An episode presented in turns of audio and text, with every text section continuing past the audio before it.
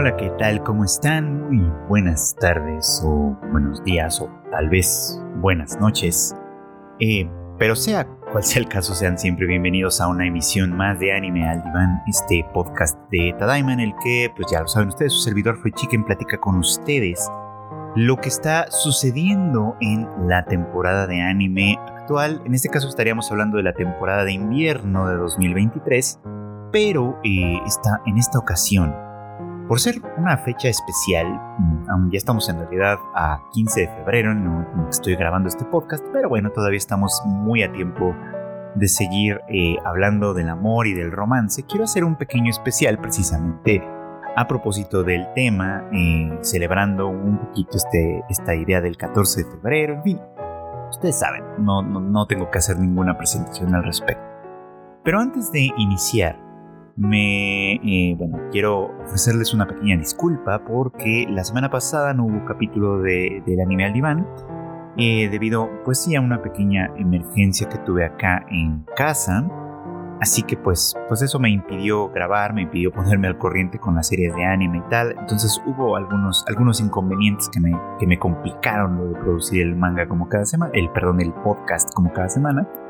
Así que, eh, bueno, pues eh, ahí queda uno, ahí queda pendiente retomar la temporada de invierno, pero sí, muy pronto ya estaremos platicando nuevamente sobre ello. Pero bueno, pues a propósito del tema del amor y de los romances y demás, pues creo que vale la pena tocar el tema, pues sí, de la película de Kaguya-sama Love is War, The First Kiss That Never Ends, que estuvo en cines, bueno, ha estado en cines en realidad desde el pasado viernes, eh, si no me equivoco, desde el pasado 10 de febrero. Y va a estar todavía algunos días más con su versión con doblaje eh, el próximo fin de semana en, México y en varios países de Latinoamérica. Y también me parece que algunas funciones con subtítulos también van a perdurar todavía el siguiente fin de semana. Así que pues si no han tenido la oportunidad de verla, sirva esto también para, un, para hacerle un breve comercial, digamos, si lo hagan. Y si ya la vieron, pues escuchen este podcast y vayan a verla una vez más, porque la verdad es que es una película muy bonita, que creo que eh, toca el tema fundamental del amor de una manera, mm, me parece que bastante, bastante buena. Y me ha llevado un poquito como a pensar en otros, eh, en otras historias, en otras series, en otras que tocan este mismo tema. Y es que hay que decirlo, pues son bastante recurrentes, ¿no? Cada ah, temporada en realidad, cada año tenemos una gran cantidad de historias que cubren el tema del amor, demostrando pues sí en gran medida que es un tema eh, que nos interesa a todos, que nos entusiasma a todos de una manera u otra y que pues nos gusta verlo repetido una y otra vez en distintas formas, a veces un poco como en las mismas, en fin, o sea, es algo que, que nos cala tan hondo, digámoslo que eh, pues sí, nos gusta vivirlo y revivirlo constantemente a través de personajes, historias, eh, narrativas, en fin, a través de todo lo que tenemos al alcance. Y es por eso que pues en realidad siempre funciona, ¿no? Eh, podrán darnos nuevas series de ciencia ficción, de aventura, de política, de guerra, de, de lo que ustedes quieran. Y siempre va a haber historias de amor ahí entremezcladas, a veces como formando parte de, una narrativa más grande, a veces no, a veces... En fin, todo esto sirva simplemente para decir que es un, tipo de, historia que nos pega siempre porque nos interesa a todos. Y bueno, pues para quien no ha visto Kaguya-sama, no solo la película, sino la serie de la que se desprende, va un muy pequeño, pequeño resumen de su plan. Eh, en esta historia, los protagonistas son Kaguya y Shirogane, Miyuki Shirogane, quienes están enamorados uno del otro. Pero ambos entienden que el amor es una cuestión de poder. De tal forma que para mantener el statu quo, donde uno tiene un poder por encima del otro, claro que esto es completamente imaginario en, en cada uno de sus sentidos, este, eh, pues están propiciando o tratando de propiciar que sea el otro quien se confiese. Porque si el otro es quien, quien de alguna manera baja la cabeza, reconoce sus sentimientos y pide al otro de alguna manera que, que los acepte y, e inicien así una relación, pues de alguna manera reconocería que está por debajo en esta jerarquía. Así que pues ninguno de estos dos, por sus distintas razones, tiene, eh, bueno, tiene ganas en este, durante buena parte de la historia de someterse a semejante circunstancia. Así que, pues básicamente, durante mucho, mucho, mucho tiempo, tres temporadas, ambos buscan distintas maneras, algunas bastante ingeniosas, otras la verdad es que bastante torpes, de hacer que sea el otro el que confiese sus sentimientos primero y así empezar una relación, manteniendo, digamos, esta diferencia de estatus que confiere ser el enamorado y ser la persona que es objeto de deseo de alguna forma, ¿no? Creo que una de las cosas que justamente hacen que esta serie funcione muy bien es precisamente eh, esto, ¿no? Pues, eh, tomar de una manera pues, completamente cínica y descarnada, digamos, esta mentalidad sobre el amor que he insistido yo en distintas ocasiones es una mentalidad en términos generales equivocada, pero que pero es un error lo bastante recurrente como para considerarse cierto. Es decir, cuando ellos hablan de esto, cuando ellos hablan de esta jerarquía del amor, por así decirlo, creo que a todos nos resuena precisamente porque existe esta dinámica eh, que se repite constantemente en estos términos, ¿no? Por eso, por ejemplo, ahora que fue el día de San Valentín, digamos, y esto se vuelve como muy recurrente, por eso es que eh, en internet se habla, por ejemplo, de los soldados caídos, ¿no? Como este personaje que, que, de alguna manera hace a un lado el miedo, la inquietud, el orgullo o lo que sea que le detenga, ¿no? Se compra unos globos gigantescos, unos chocolates o lo que sea, y hace una gran exhibición de sí mismo, ¿no? Esperando convencer a la otra persona de que pues sus sentimientos valen la pena ser reconocidos y aceptados, ¿no? Y que cuando no sucede, porque pues eso, ¿no? Pues muchas veces suele suceder que el romance realmente no es correspondido, el, el interés, no, no hay ni siquiera un mínimo de interés, digamos, ¿no? Que pueda regresarse de esa manera, pues es donde vienen estas, pues estas tristes decepciones y luego vienen pues estas fotos que se comparten en internet de estos chicos, generalmente son chicos de hecho, este, que pues tienen esta expresión de derrota, que pues, incluso están bastante sufriendo a propósito, ¿no? Todavía cargando los globos, todavía cargando los chocolates, en fin, una escena pues que puede ser considerada como humillante, digamos, ¿no? Y que por eso pues es que causa tanta sorna en internet. Y bueno, pues, pues creo que tiene un poquito que ver con esta idea, precisamente, ¿no? Con la de que eh, eh, el amor a final de cuentas pues no es un tema de, de ¿cómo decirlo?, de sentimientos y de vínculos y de esas cosas, sino es un tema de poder quien puede, quien de alguna manera tiene las cualidades necesarias, ¿no? consigue lo que quiere. Y entendido en esa lógica, pues sí, básicamente los soldados caídos son pues objeto de escarnio precisamente porque no tienen lo que se requiere, porque no son capaces de conseguir lo que quieren y que por lo tanto pues terminan siendo derrotados a pesar de toda esta gran exhibición que hacen. ¿no? Por eso es que creo que a final de cuentas Kaguya-sama eh, resuena, ¿no? En, primera instancia, porque alude a algo que digamos que forma parte de la cotidianidad del amor y sobre todo del amor adolescente, vamos, ¿no? Que que tiene mucho estas características eh, pues de, gran de digamos de, publicidad incluso lo platicábamos esto esto de ser público o privado lo platicábamos por ejemplo cuando hablábamos de Takagi-san hace ya varias semanas, ¿no? De la importancia, digamos, como de la vida pública y de la vida privada de una relación, demás. En fin, o sea, creo que tiene como todos estos elementos y por eso es que funciona muy bien. porque nos resuena. Pero eh, pues yo siempre he comentado, y, esto me parece importante, que a final de cuentas se trata de una, eh, pues de una equivocación, de, una, de, un, de un entendido erróneo de lo que representa pues entablar una relación, un vínculo, una relación romántica o no, pues, ¿no? Porque, mm, ¿cómo decirlo? Porque creo que a final de cuentas para mí esto representa algo más, representa a final de cuentas el anhelo de establecer un contacto con otra persona, de conocerla, de sí, obviamente de concretar cierto deseo que hay ahí, ¿no? Un deseo que va matizado por un montón de anhelos simultáneos, ¿no? Como el de pasar tiempo con la persona, el de ser visto por la otra persona, el de sí, efectivamente no tener contacto físico con la otra persona, en fin, el, el, deseo de una experiencia, de una experiencia global, completa, de alguna manera que integra una gran cantidad de cosas, y que, eh, pero que, no puede funcionar de, manera, de, la manera deseable, digamos, si no es con cierta persona a quien se le ha depositado ciertas expectativas en ese sentido, ¿no? O sea, creo que una relación romántica iría un poco más por ahí y no tanto por el tema del poder y demás, pero repito, y, por eso, y es por eso que me parece importante esto, ¿no? porque el tema del poder es uno de los grandes, grandes errores que cometemos en este tipo de relaciones.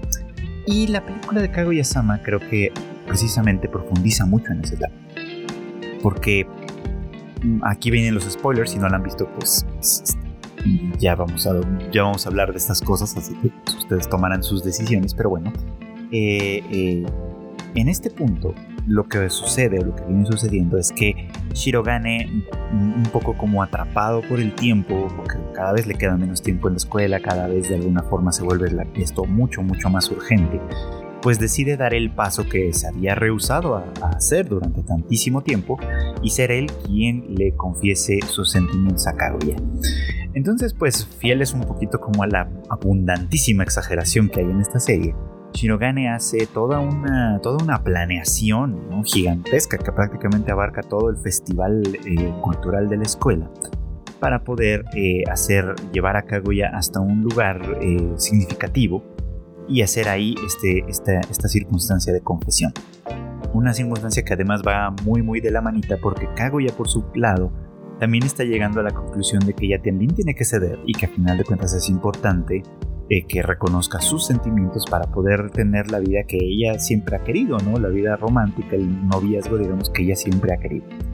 Entonces estos dos se encuentran en este punto, a final de cuentas sí, confiesa eh, Shirogane sus sentimientos y ella, eh, pues conmovida de alguna manera por todo el esfuerzo que él ha hecho por este asunto, pues decide darle un beso, ¿no? Y pues con ello, por así decir, sellar o dar a entender eh, que pues ella a final de cuentas le corresponde exactamente, ¿no? Eh, hasta ahí todo muy bonito, en eso terminaba la tercera temporada y desde muchos puntos de vista podría haber sido como el final y ya de ahí derivar en un epílogo, pero no, y esto es muy interesante. Eh, el autor de Kaguya-sama, es decir, Aka Kasaka, decide que este es un gran momento para profundizar todavía más en los problemas que aquejan psicológicamente hablando a este par. Este, y obviamente en abundar un poquito más sobre ciertas vicisitudes del amor. Y por eso es que el subtítulo, digamos, de la película, El primer beso nunca termina, va un poquito como de la mano a partir de un problema que, que solo estos dos podrían haber creado. Y es que, eh, pues, tanto Miyuki como Kaguya, pues a final de cuentas son inexpertos, no ninguno de los dos tiene experiencia de un noviazgo previo, ni mucho menos. Entonces, para ellos todo esto es nuevo. Y, el beso que le da Kaguya a, a Miyuki es un beso de lengua. completamente apasionado, sacado completamente de proporción, por supuesto, ¿no? Contrario a lo que se esperaría de una comedia romántica común y corriente, ¿no? Donde el primer beso tendría que ser algo tímido, algo muy delicado, algo muy suave quizá, ¿no? Como ese primer acercamiento, esa primera eh, concreción, digamos, ¿no? del momento, de, todo lo que se ha anhelado durante mucho tiempo y que tiene que ser así como algo muy, muy suavecito, ¿no? Un, un acercamiento, insisto, tímido quizá, porque pues es el primero, ¿no? Porque apenas es el, primer pasito, digamos, de un camino que se espera que sea largo, ¿no? Y aquí sucede algo bien diferente, porque Kaguya no sabe qué es lo que se espera de un beso como tal, ¿no? Ella hace lo que, lo que después de mucha investigación, una investigación claramente equivocada, eh, que deja de lado un montón de datos y de elementos, por supuesto, pero que bueno, a final de cuentas le hace sentir a ella cierta certeza, eh, pues es que hace esto, ¿no? De darle un beso más allá de las expectativas y dejándolo a todo el mundo en realidad con dudas. Primero a ella misma, evidentemente, ¿no? Que, que, al principio está muy contenta y está muy, muy, muy feliz con todo el resultado hasta que Hayasaka, su, su, su asistente, digamos, le hace ver que... Eh, pues que ese primer beso tal vez no significa lo que ella quería que significara, ¿no? Tal vez eh, se puede leer algo completamente diferente de una expresión de afecto eh, y de pasión quizá como esa, y entonces pues hay que repensar nuevamente las cosas. Y mm, pues dan en el blanco, porque Miyuki también se lo plantea, ¿no? Bueno, ¿qué significó un beso como ese? ¿Qué, eh, qué, podría de alguna manera, eh, qué sentido podría tener? Sobre todo en este terreno en el que no se dijeron palabras explícitas, no se habló de noviazgo, no se habló de, un cambio en la relación. Y entonces a partir de ahí es que la película, digamos, va construyendo este argumento, ¿no? Eh, partiendo de que los dos han cruzado una línea que no se habían atrevido obviamente a cruzar durante mucho tiempo y que eh, pues ahora que lo han hecho, ¿no? toca el turno de definir el estatus en el que se encuentran actualmente. Y como es un estatus nuevo, pareciera como que los miedos y las inquietudes y las angustias de cada uno de ellos se reformulan otra vez y la dinámica regresa casi como esto, como a como estaba en el principio, ¿no? El primero que tiene que aclarar las cosas y que tiene que eh, poner los puntos sobre las IES en, cuanto a los términos de la relación en la que se encuentran es el que va a reconocer de alguna manera estar enamorado del otro y por lo tanto preservar esta jerarquía. Es como para arrancarse los pelos prácticamente, ¿no? Porque, claro, ¿no? Uno pensaría efectivamente esto, ¿no? Después de una escena tan linda, después de un primer beso, después de muchas de estas cosas, como que lo demás tendría que entenderse, ¿no? Y dejarse llevar simplemente por sus propias, por su propio peso, digamos, ¿no? Pero son ellos quienes de alguna manera se defienden de todas maneras de esta circunstancia y tienen que dar todavía varios pasos adicionales antes de poder sincerarse reconocer lo que sienten de verdad y empezar un noviazgo, pues ahora sí que como debe de ser o como se podría esperar, básicamente. Pero decía que aquí esto es interesante porque eh, mm, probablemente de, aunque ya se había hecho antes, probablemente en ningún otro momento de la serie se profundiza tanto en el tema de cuáles son los puntos de partida de este par para vincularse. Eh, hace mucho tiempo, cuando veíamos recién la primera o la segunda temporada, yo comentaba en algún espacio en internet, me parece que, bueno, no sé, Twitter probablemente, en algún lugar lo comentaba este, que eh, una de las cosas que me parecía interesante, pero que creía que en ese momento la serie no exploraba de verdad, era un poco como la diferencia social que existía entre Kaguya y Miyuki, ¿no? Eh, dado que pues los dos están, son estudiantes de una escuela de élite, pero por ejemplo, de élite me refiero a que pues ahí es una, es una escuela a la que acuden los, los hijos de, pues, de los ricos, ¿no? De los verdaderamente ricos. Y aún dentro de este entorno, Kaguya destaca porque ella pertenece a una de las familias más importantes del país, que básicamente sobrepasa eh, por mucho ¿no? la riqueza de la gran mayoría de sus propios compañeros. ¿no? Entonces es como, bueno, ella es la élite de la élite. Y Miyuki es un estudiante que viene de una familia eh, venida a menos, ¿no? que nunca fueron ricos per se, pero que pues ahora se encuentran en una situación más bien precaria y que si Miyuki puede formar parte de esta escuela es porque se trata de un estudiante sobresaliente que destaca en los, en los exámenes nacionales y que pues eso le ha hecho acreedor a una, a una beca. Es decir, esta es la batalla desde el punto de vista del poder. Esta batalla es una del privilegio representado por Kaguya contra el esfuerzo, básicamente, representado por Miyuki. Y, decía yo en aquella circunstancia que recuerdo, que eh, uno de los problemas aquí radicaba en que por más que Miyuki fuera un personaje talentoso, esposado y demás, desde el punto de vista de una sociedad eh, pues conservadora y rígida, como suele, como lo es la japonesa y como suelen ser las, las, eh, las, élites, digamos, del mundo en general, eh, pues en realidad Miyuki no es un gran partido para Kaguya, ¿no? Porque no tiene nada para sí mismo, ¿no? O sea, su esfuerzo, su talento, su trabajo puede ser que lo, lo coloque en buenos escaños, digamos, de una sociedad, pero difícilmente sería posible considerarlo como un buen partido, desde, desde ese punto de vista específico del poder y lo económico, para Kaguya, que es una de las herederas de uno de los más grandes conglomerados de Japón. Al contrario, de hecho, él parecería como un advenedizo en ese sentido, como, como un eh, sí, ¿no? Como alguien que se quiere de alguna manera trepar por la escalera, por la escalera rápida hasta la cima de la sociedad. Y pues eso no sería de ninguna manera muy bien visto. Así que pues, pues ahí está, está un tema como muy, muy pendiente.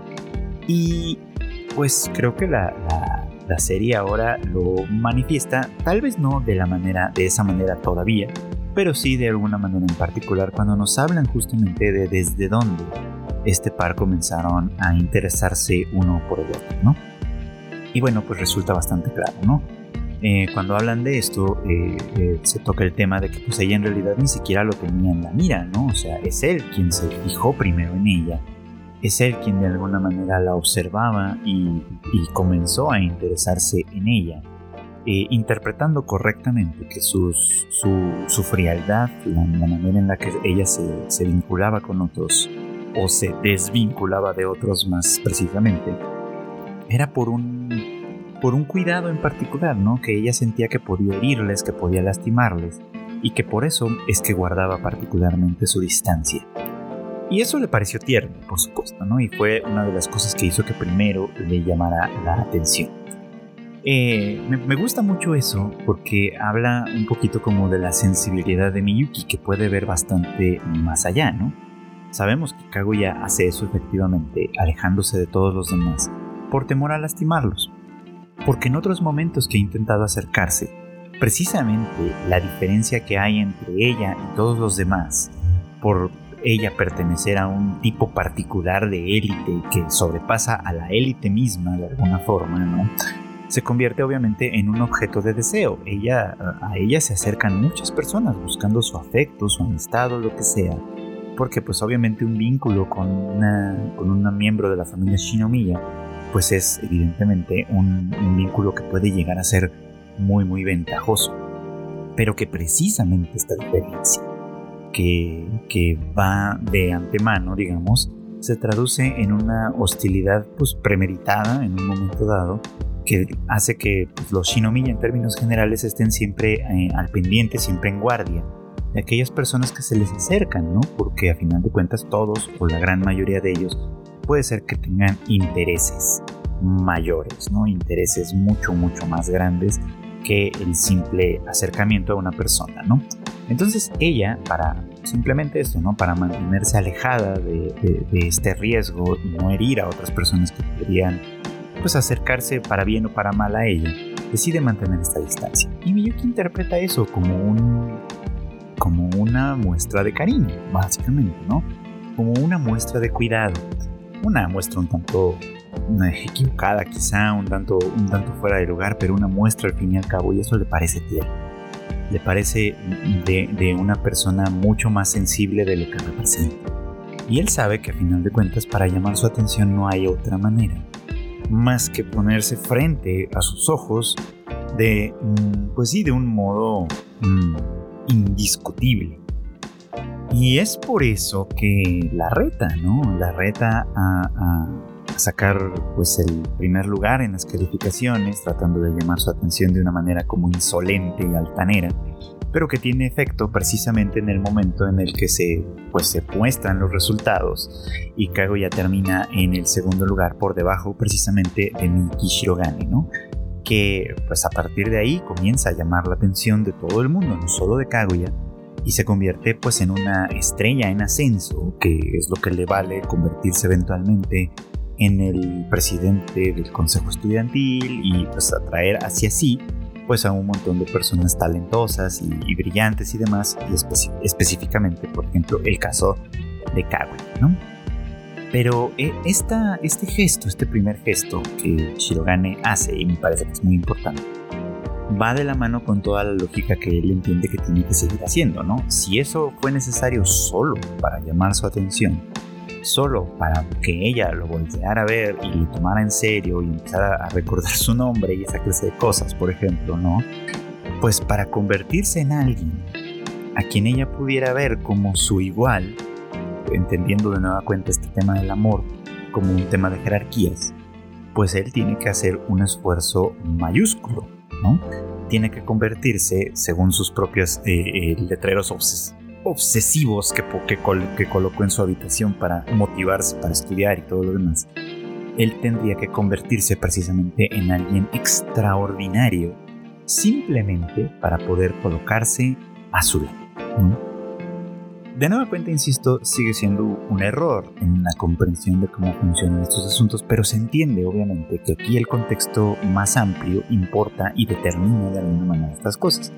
Porque insisto, ¿no? No es lo mismo pues, andar con una muchacha o con un muchacho de tu mismo nivel socioeconómico y demás, que de hecho, pues algunos estudios en, en, la disciplina de la psicología social dicen esto, ¿no? Que es mucho más probable que una relación entre dos personas que pertenecen al mismo contexto en términos generales, es decir, misma cultura, mismo estatus socioeconómico, digamos, niveles semejantes de educación, eh, en fin, esa clase, esa clase de cosas pues tienden a funcionar mejor lo cual pues no significa que, pues uno tenga que quedarse siempre en el mismo lugar ni mucho menos, simplemente significa que eh, eh, al tener esos aspectos en común de alguna forma es más fácil para muchos preservar una relación que cuando tienen que eh, enfrentar digamos como diferencias que pues les son significativas en, en distintos aspectos.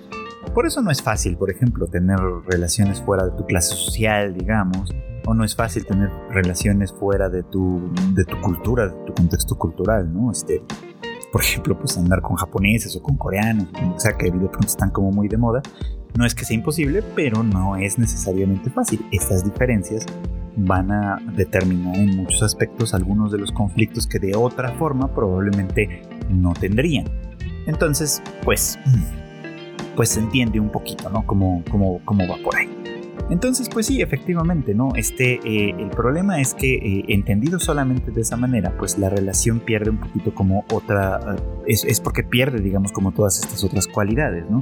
Que es que se establece un vínculo, que se establece el deseo, el anhelo de compartir ciertas cosas, etcétera, y obviamente que se olvida que al establecer este tipo de vínculo, pues muchas cosas de las que se comparten no solamente son positivas, ¿no? También hay que compartir un montón de cosas que forman parte de las vicisitudes de la vida, pero que tal vez no necesariamente son, no necesariamente son positivas.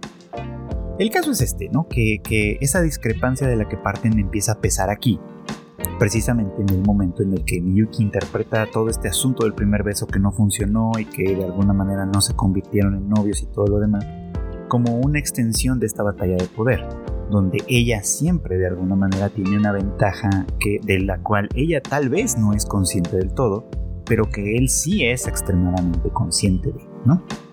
Eh, así que pues por eso se enferma, por eso se, por eso es que cae de alguna manera en el hospital, no solo por el tema de ser medio forzado a besarla y todo esto que de alguna manera se vuelve muy muy cómico en la película, sino porque es la gran carga que trae encima de todos estos esfuerzos, ¿no? De la gran planificación que tuvo que hacer para declarársele, en un momento dado, ¿no? De la gran planificación que tuvo que hacer o que ha tenido que hacer para todo, para, para, para que ella simplemente lo voltee a ver. De, todas estas, de todos estos grandes esfuerzos que él ha tenido que hacer para ir avanzando paulatinamente de ser un completo desconocido a ser alguien que ella puede reconocer, a ser alguien que eventualmente pueda pararse junto con ella a su lado y, y tratarse de iguales de alguna forma todos esos esfuerzos que han representado ahí, pues ahora sí que le vienen de peso por completo, lo derrumban y lo llevan hasta este internamiento, digamos, ¿no? Que también es bastante cómico, porque el médico que ya conocíamos, de aquella escena en la que Kaguya también tuvo que pasar por un momento parecido, este, pues le dice, ¿no? Que básicamente lo, de lo que están enfermos es de amor, ¿no? Es, es, una enfermedad del del romance, digamos, ¿no? Entonces creo que de, creo que de ahí pues es un, es un tema interesante que se puede discutir y que se puede, que se puede llevar un poco más allá, ¿no? Pero bueno, insisto, ¿no? Considero que eh, aunque, esto, aunque esto tiene bastante contexto detrás y por eso es que funciona, pues sí, básicamente se trata de un error en la comprensión de, estas, de estas relaciones. Y por eso es que al final la escena, la escena donde finalmente se sinceran me parece que es muy bonita, porque apunta justamente a esto, ¿no? Por un lado se dan cuenta de esa, bueno, no, es que no se dieran cuenta, pero por un lado reconocen esa discrepancia. reconocen que él ha tenido que esforzarse mucho para llegar al punto en el que ella pueda verlo con otros ojos, ¿no? Reconocen que ella también, ¿no? Ha tenido que moverse en un sentido diferente, ¿no? De, ser esta princesa de hielo que, se que mantiene a todo mundo a distancia para no, eh, pues sí, básicamente para no herir a nadie más, a tener que dar algunos pasos poco a poco y arriesgarse incluso no a lastimar a una persona por quien ya tiene sentimientos importantes y de todas maneras confiar en él lo suficiente como para poder seguir avanzando, o sea, van dándose cuenta de sus diferentes discrepancias, porque sí, las hay, no solo en la de él, que es la más evidente, sino también por la parte de ella, que tiene, digamos, otro tipo de handicaps detrás, ¿no? Que no son exactamente los los mismos que los de Miyuki, pero que parten un poco como de lo mismo, ¿no? De este problema que, que surge desde la diferencia social, desde la discrepancia social que tiene este par. Entonces, acercarse cada uno desde su propio camino, ¿no? Para poder encontrarse en algún momento es parte del logro de esta película y por eso es que me parece tan, tan importante y tan interesante esta escena final en la que, bueno, no, no es el final de la película, pero esta escena en la que finalmente se reconocen estos sentimientos, aceptan cada uno de los dos que están pues deseosos de formar parte de una relación con el otro y que ella le dice esto, ¿no? Como, como claro que me encanta que seas un tipo tan esforzado, ¿no? que, que superes todas las expectativas, que vayas mucho más lejos, pero no siempre tiene que ser así. A veces a veces solo tiene que ser algo sencillo, a veces solo tiene que ser algo simple, algo cotidiano, algo normal. Y que está bien, o sea, si quieres seguirte esforzando mucho, adelante, ¿no? Solo que a veces estarás cansado. Y cuando estés cansado, eh, lo ideal sería que pudieras venir y refugiarte aquí conmigo, ¿no? Donde, donde yo también voy a estar cansada. Y los dos podemos recuperar fuerzas juntos, por así decirlo, ¿no? Eso es lo que me parece muy bonito porque de alguna manera le da la vuelta a esta lógica, ¿no? Ya no se trata de un tema de privilegio, ya no se trata de un tema de discrepancia social, se trata de saber que cada uno con sus respectivas circunstancias, positivas, negativas, de privilegio, de precariedad o de lo que sea, ¿no? Tiene que tener sus propias batallas y que estar en una relación no significa que le va pues, a resolver la, guerra, eh, la batalla al otro, por supuesto, ¿no? No significa que nos vamos a hacer cargo de él, significa que nos vamos a acompañar, significa que vamos a estar juntos, enfrentando juntos las vicisitudes que cada uno tiene por su cuerpo, ¿no? O sea, eso es lo que significa la compañía, eso es lo que significa estar juntos, eso es lo que significa, a final de cuentas, el amor. Y por eso es que me gusta, porque creo que rompe un poco como con esta, con esta lógica original. Aunque puede ser que todavía la mantengan en muchos juegos eh, posteriores y en muchas circunstancias mm, futuras, eh, de alguna forma, lo que me parece importante aquí es que la lógica con la que inició la serie finalmente se rompe y finalmente llega a una posición completamente diferente, donde se puede construir desde otro lugar. Y ese es uno de sus grandes valores, ¿no? Primero que representa esta parte, decía yo, de una manera descarnada y cínica, ¿no? Para presentárnoslo como, pues sí, como un error, como una consecución de errores, donde este par sufren demasiado, por supuesto, para llegar a este punto, pero que una vez llegado a este punto son capaces también de dar a la Y creo que eso es precisamente el elemento eh, fundamental que me gusta mucho, mucho, mucho en las historias de amor. Vi, por ejemplo, muchos comentarios muy alegres, por supuesto, hablando de que este es el mejor rom-com de la historia y etcétera. Y yo podría estar de acuerdo en que es una gran cosa, pero pues bueno, al final de cuentas un poquito viejo lobo de mar. Este, eh, no puedo olvidar, por ejemplo, que este Kaguya-sama de alguna forma descansa también sobre el legado de algunos de sus antecesores, ¿no?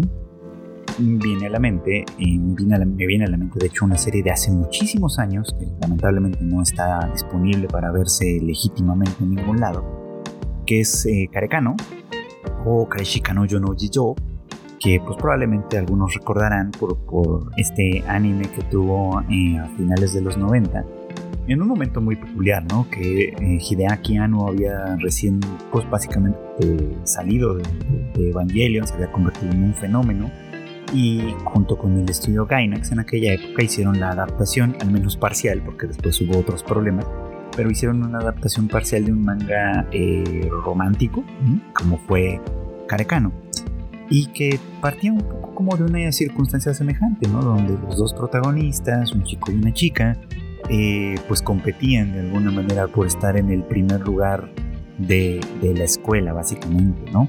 Y, es una circunstancia muy, muy cómica, sobre todo porque la mayor parte de la historia, al menos al principio, nos es contada desde el punto de vista de ella, que es una chica sumamente vanidosa, que, obviamente pues está en los primeros lugares de la, de la escuela, no solo por su talento, ni mucho menos, sino porque activamente trabaja para ello con la única finalidad de ser precisamente admirada por los demás, de ser considerada como una chica eh, atractiva, bonita, elegante, amable, todo, y además un excelente estudiante, el modelo al que todo el mundo quería llegar, ¿no?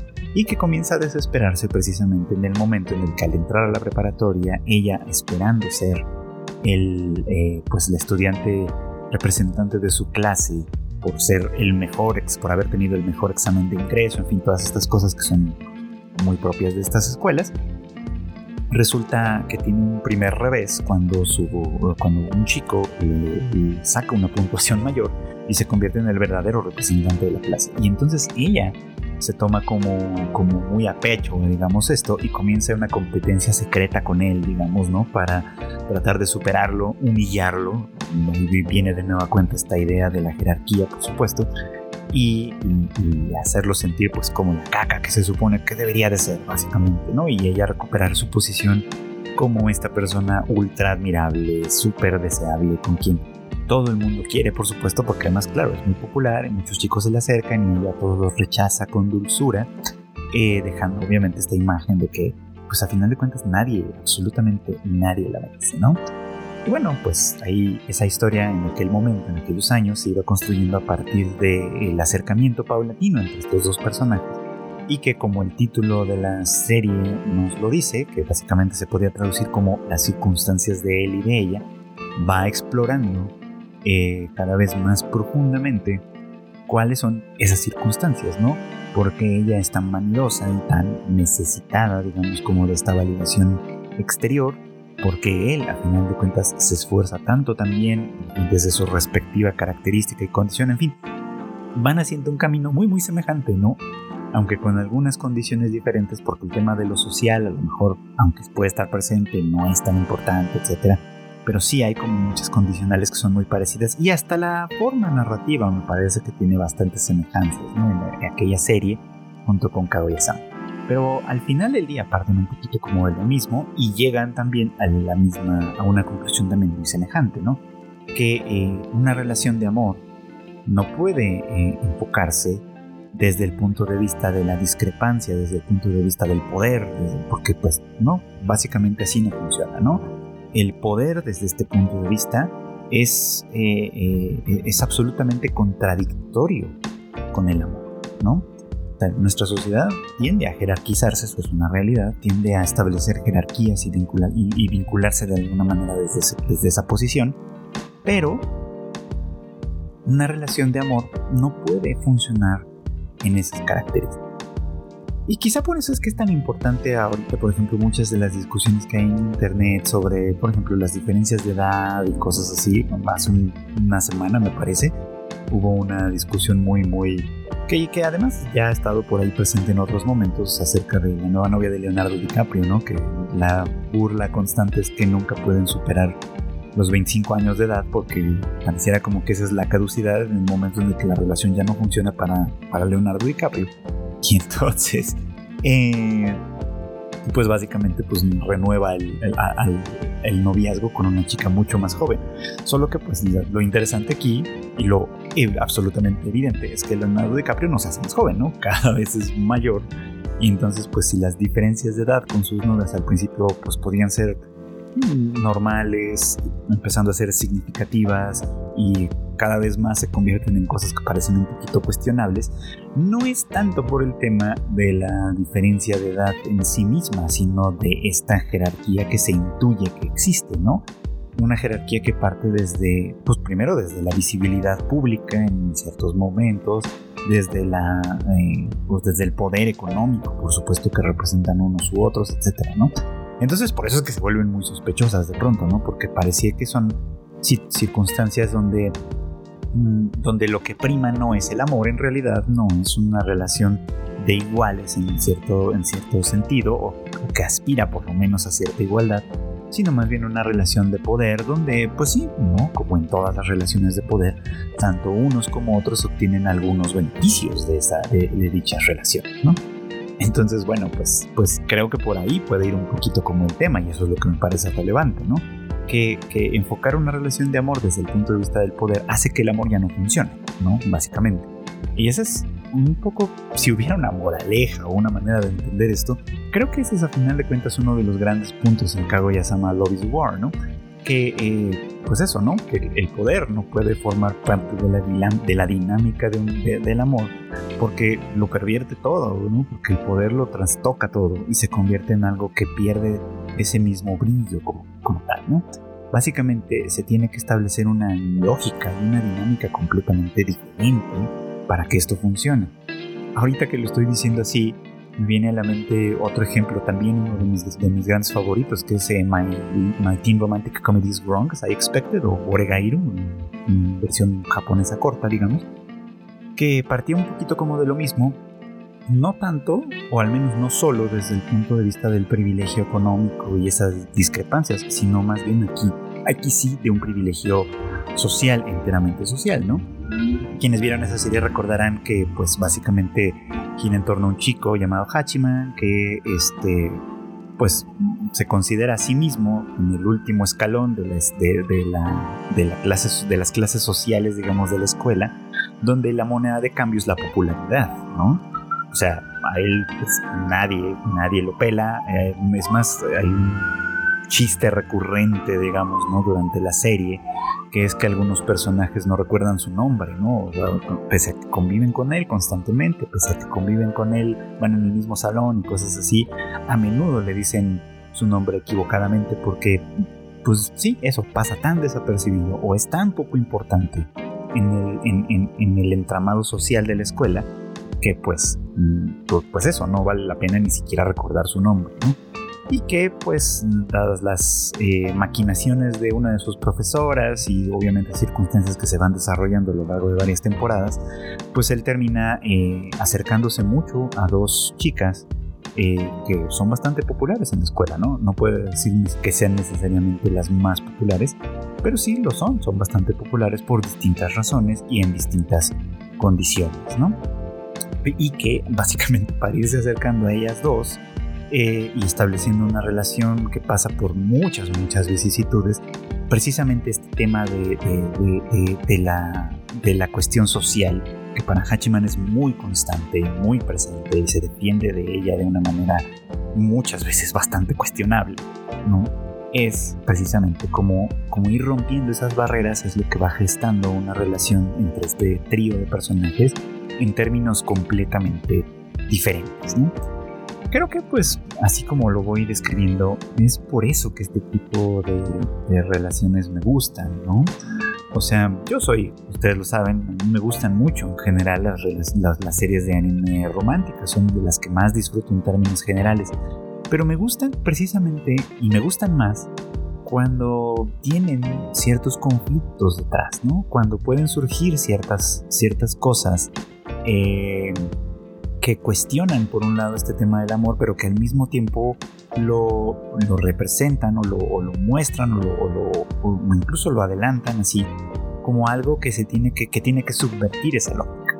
Ya lo he dicho en otras circunstancias, ¿no? Una de las cosas que me parece más revolucionarias en una sociedad como tal es el amor. Eh, yo sé que el amor pensado desde el punto de vista del día de San Valentín y todo eso, a final de cuentas es una cosa que, con la que se capitaliza también, desde luego, ¿no? Una cosa con la que se comercia. Por eso existen tantas películas, por eso existen tantas series de anime, por eso existen tantas, tanta parafernalia enfocada al tema del amor, por supuesto, porque puede capitalizarse, puede eh, convertirse en un arma incluso en algunas circunstancias, puede convertirse en, puede, puede tergiversarse pues de muchas maneras.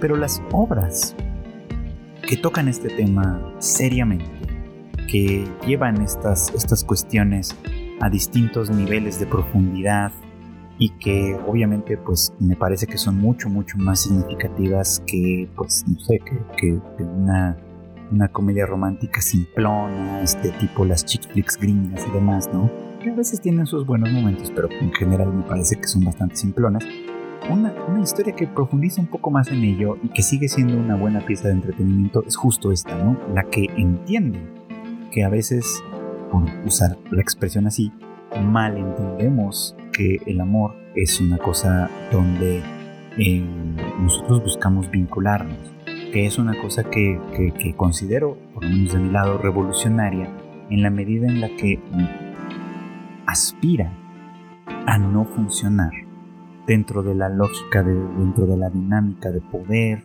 dentro de la dinámica del privilegio y de la dominación, en la medida en la que aspira pues no a buscar un tipo de vinculación diferente donde los dos pueden sentirse acogidos, donde los dos, o los tres, o los que sean, este, puedan sentirse procurados, puedan sentirse cuidados.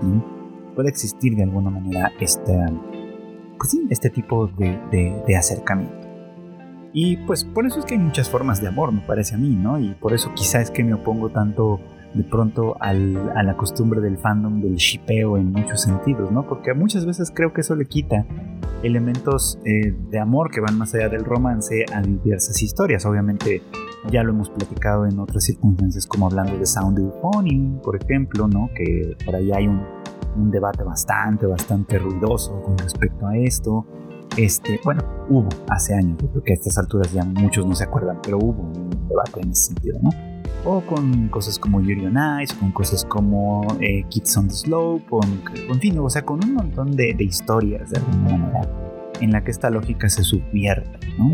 Es más, incluso ahora que me viene a la mente un, debate que hubo, ahí va un nuevo spoiler, eh, por si no quieren perdérselo, digamos, por si, por, más bien por si prefieren evitarlo, ahí va un nuevo spoiler, el de Attack on Titan, ¿no?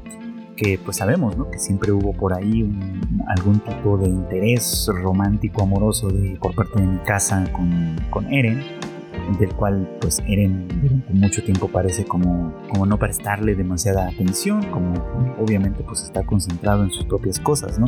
y que al final en el manga y se verá muy pronto en el anime estoy seguro tiene este momento en el que pues en el que Eren reconoce un poquito como sus sentimientos, pero también los enfoca o los, o los enmarca, digamos, en una lógica pues que, parece más de esclavitud que de otra cosa, ¿no? Siendo como algo bastante contradictorio. No les diré más para no arruinarles la sorpresa a quienes están esperando esto como una adaptación animada, pero pues eso, ¿no? Creo que queda queda ahí pendiente, queda ahí ese tema, porque pues sí, básicamente es una forma muy común y muy recurrente de entender el amor, ¿no?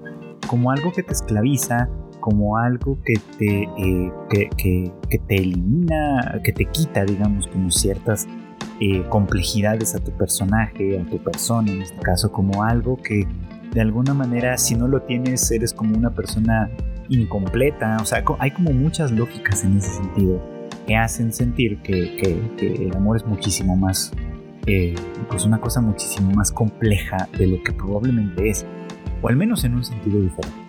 Porque sí, creo que al final del día sí el amor es complejo, pero, eh, pero el amor no se trata del privilegio, no se trata del poder, no se trata de la dominación, no se trata de la posesividad, no se trata de muchas de esas cosas. Se trata simplemente de una decisión, digamos de entrecruzar vidas, entrecruzar caminos y que puede tener además muchas, muchísimas formas de expresión, algunas muy románticas, muy tradicionales quizá, en el sentido de que implican eh, relaciones cerradas, eh, convivencias cotidianas, cosas así.